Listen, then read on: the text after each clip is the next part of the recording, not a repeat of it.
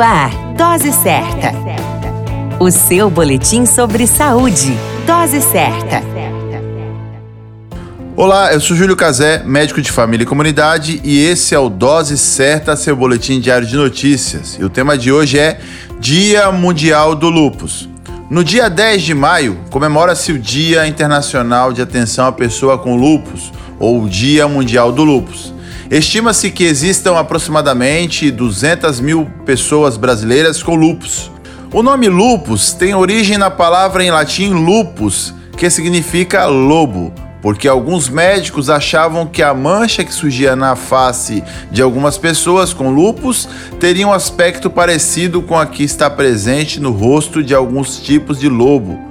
O lupus, em suas várias vertentes, onde a principal é o lupus eritematoso, é uma doença autoimune que faz com que as células de defesa ataquem as células saudáveis, o que pode provocar inflamação em várias partes do corpo, especialmente articulações, pele, olhos, rins, cérebro, coração e pulmões. É uma doença predominante em mulheres, sendo mais comum em mulheres jovens, entre os 14 e 45 anos. O lúpus pode atingir qualquer parte do corpo ou órgão, e sendo assim, os sintomas variarem. É muito comum que a pessoa apresente manifestações gerais como cansaço, desânimo, febre baixa, mais raramente pode ser alta, emagrecimento e perda de apetite.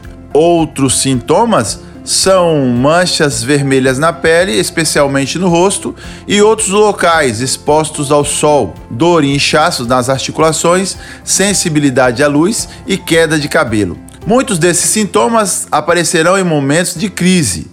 Apesar de não ter cura, o tratamento do lúpus deverá ser instituído o quanto antes para evitar as possíveis exacerbações dos sintomas. Se você padece ou conhece alguém que tenha lúpus e ainda não procurou tratamento, oriente-o a buscar ajuda médica. Lúpus tem tratamento.